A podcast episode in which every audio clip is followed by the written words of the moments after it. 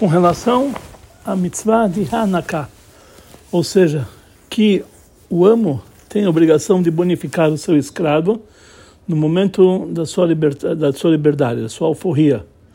Então consta no Sefer HaChinuch que mesmo que essa obrigação dessa mitzvah só ocorre na época que vigora as leis do jubileu, porque na época que não vigora o jubileu, não existem as leis de um escravo é, judeu, mesmo assim, podemos aprender aqui que mesmo na época atual, uma pessoa que é sábio deve ouvir e aprender uma lição que se ele contratou alguém do povo de Israel para trabalhar para ele por um tempo longo, ou mesmo um tempo curto, que ele deve beneficiá-lo com bônus quando ele sai dele, já que Deus abençoou a sua casa por causa do seu empregado. Sobre isso fala o Minchat Chinuch, que é essa lição da mitzvah de trazer, dar uma bonificação para um trabalhador na época atual, que isso aprendemos por causa das leis de ética e moral daquele que está dando para ele emprego, por isso ele deve beneficiá-lo quando ele sai dele, é conforme a ideia que a obrigação de trazer dar essa bonificação. Só ocorre conforme a ideia que a obrigação de trazer essa bonificação. Ocorre tanto em relação a um escravo que foi vendido pelo Beidin, tanto a um escravo que se vendeu a si próprio. Mas, conforme a ideia que a mitzvah de bonificar uma pessoa foi dito apenas para um escravo que foi vendido pelo Bedin, pelo tribunal, conforme a Gemara aprende isso aqui do Pasuk, Ha'anek ta'anik lo, deve beneficiá-lo com uma bonificação, lo velo somente para ele, para um escravo que foi vendido pelo tribunal, mas não por aquele que se vendeu a si próprio.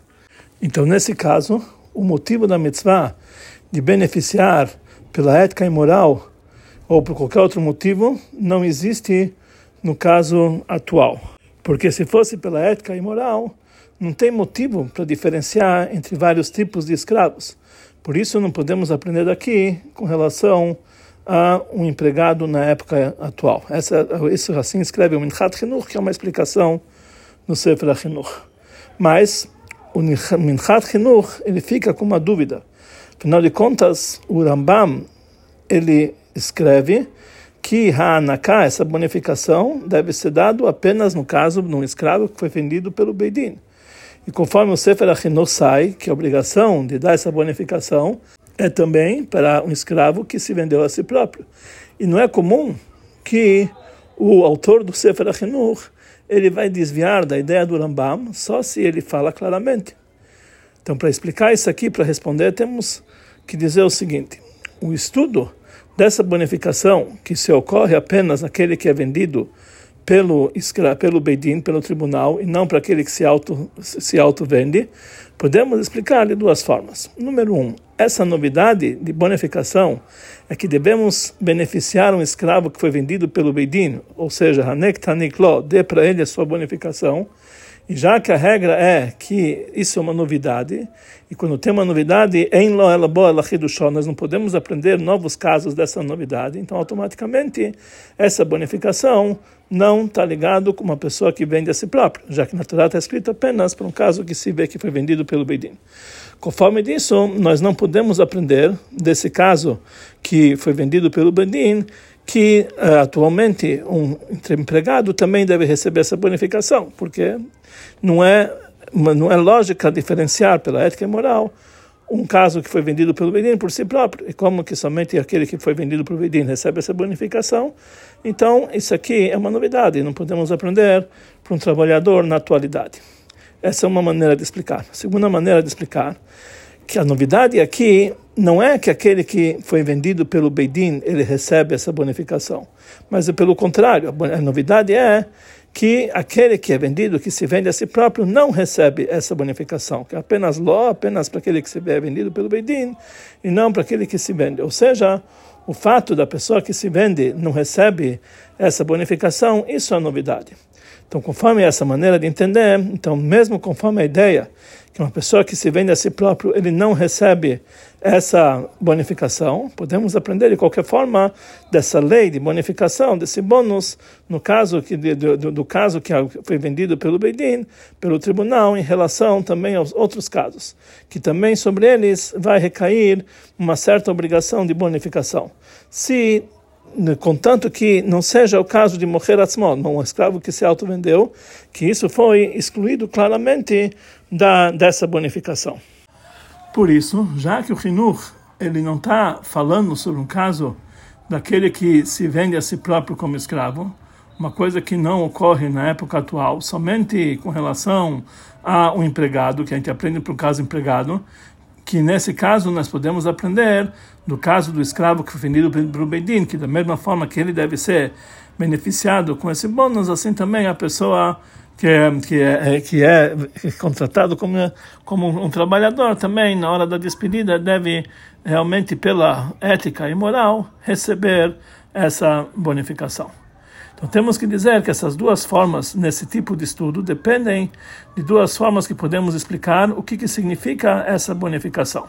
A primeira forma que podemos explicar é que essa bonificação é uma recompensa, é um salário pelo trabalho dele. Como nós entendemos da Gemara que um escravo, apesar que ele é escravo, ele é chamado sahir. Sahir que é um contratado. A Torá chamou ele de sahir. Da mesma forma que um, um trabalhador contratado quando ele falece, o, o salário dele vai para os seus herdeiros. Assim também, desse escravo, se ele faleceu, o, essa bonificação vai para os seus herdeiros. Conforme essa ideia, é lógico dizer que a, que a novidade aqui, no decreto do Passuk, é apenas no fato que um escravo que foi vendido pelo Beidin, ele recebe essa bonificação. Isso é a novidade. Porque essa, essa, esse beneficiamento, essa bonificação, é, faz parte de uma de um salário do seu trabalho, além do salário que ele recebeu em troca do seu trabalho. Então isso é uma novidade, que ele recebe um salário a mais daquilo que ele trabalhou. Ou podemos explicar da segunda, segunda, de uma segunda forma, que essa, essa bonificação está nas leis, faz parte das leis de tzedakah, que o amo ele dá como reconhecimento para o trabalho do escravo uma ajuda a mais, que isso significa como se fosse uma tzedakah.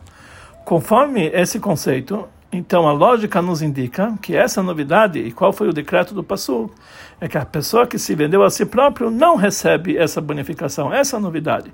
Porque esse, esse beneficiamento é para aquele que venderam, é o que foi vendido pelo Beidin, é algo que é lógico, que se dá como reconhecimento, um bônus, um tzedakah, como foi dito anteriormente. Então a novidade é que aquele que se vendeu a si próprio não é abonado. Qual é a ideia do Rambam no nosso assunto? Isso podemos aprender nisso que no Sefer HaMitzvot, o Rambam ele não fixa essa mitzvah de bonificação entre as mitzvot que estão ligados com escravo e escrava, mas depois a mitzvah de tzedakah. Isso que ele escreve próximo da mitzvah de tzedakah, nós entendemos que conforme a ideia do Rambam, essa, essa bonificação faz parte de tzedakah. Conforme isso aqui, não temos obrigação de explicar que o Hinuch ele desvia do, da ideia do Rambam mesmo conforme a ideia do Rambam, que a Torá é, exclui dessa bonificação uma pessoa que vende a si próprio, isso podemos aprender daqui, daquele que, que é vendido pelo Bedin, que pela ética e moral, pela tzedakah, tem que se pagar também essa, esse bônus também para um empregado na atualidade, como é, se fosse um bônus especial quando ele sai do seu trabalho.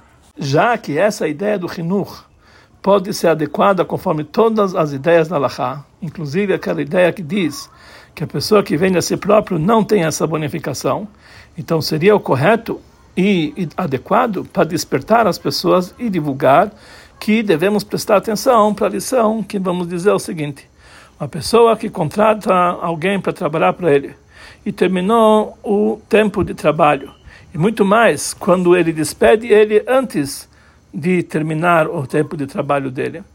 Quando o outro ele abandonou seu emprego antes do tempo, então não tem a mitzvah de bonificação. Kalachá fala em relação ao escravo, que se um escravo fugiu, ele sai, ou ele sai por resgate de dinheiro antes do tempo, não se dão para ele essa bonificação.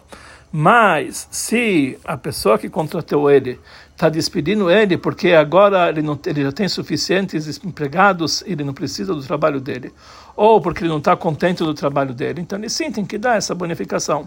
E já que essa bonificação faz parte das leis de tzedakah, então é impossível sair nessa obrigação se a pessoa paga apenas os direitos trabalhistas, que isso aqui não é uma bonificação, isso aqui é obrigação.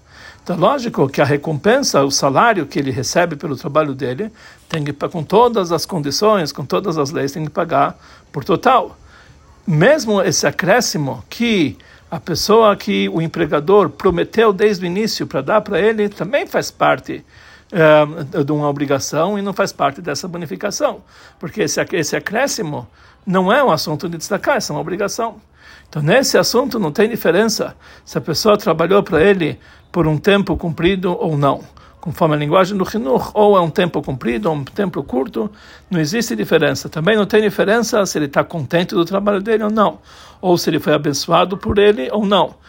Ele sempre tem que dar essa bonificação pelo tempo de trabalho dele muito mais quando a casa foi abençoada por causa dele. Aí ela fala claramente que conforme a Brachá se deve beneficiá-lo. Então tem que acrescentar sobre a, sobre a sua bonificação conforme a Brachá que ele recebeu de Hashem.